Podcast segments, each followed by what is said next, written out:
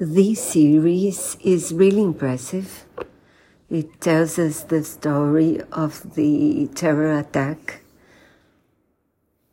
during the Marathon of Boston. If you remember, there were two terrorists, and I was surprised to see how many images and videos they had from that, from the time the stuff happens, the attack happens, We, we see people who knew the terrorists who, from the mosque. They used to, to go even from their parents because they were brother they were brothers. We also see policemen and FBI agents linked to the investigation, also the DA.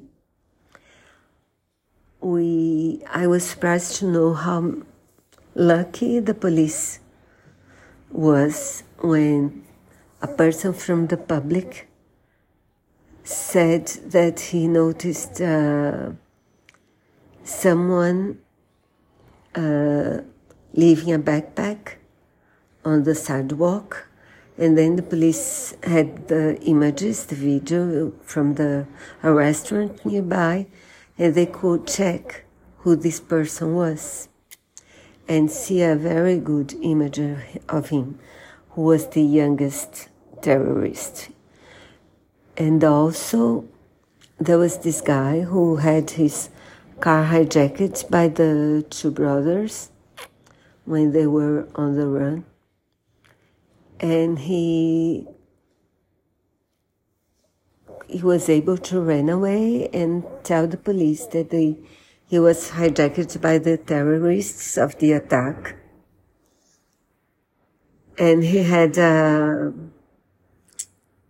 GPS on his car. He had the number so the police could follow the car and then find the hijackers the the terrorists. One of them was shot, and the other hit uh, nearby.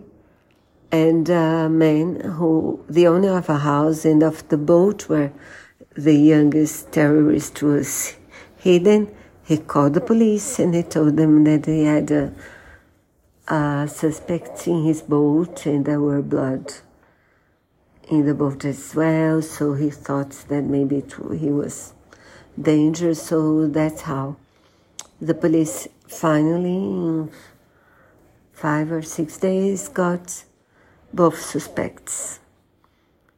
It was a much more confused investigation than I thought it was.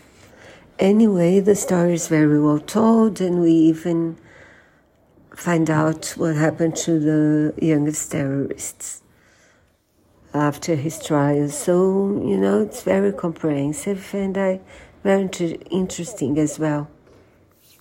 Not boring at all, so do see it. It's very good.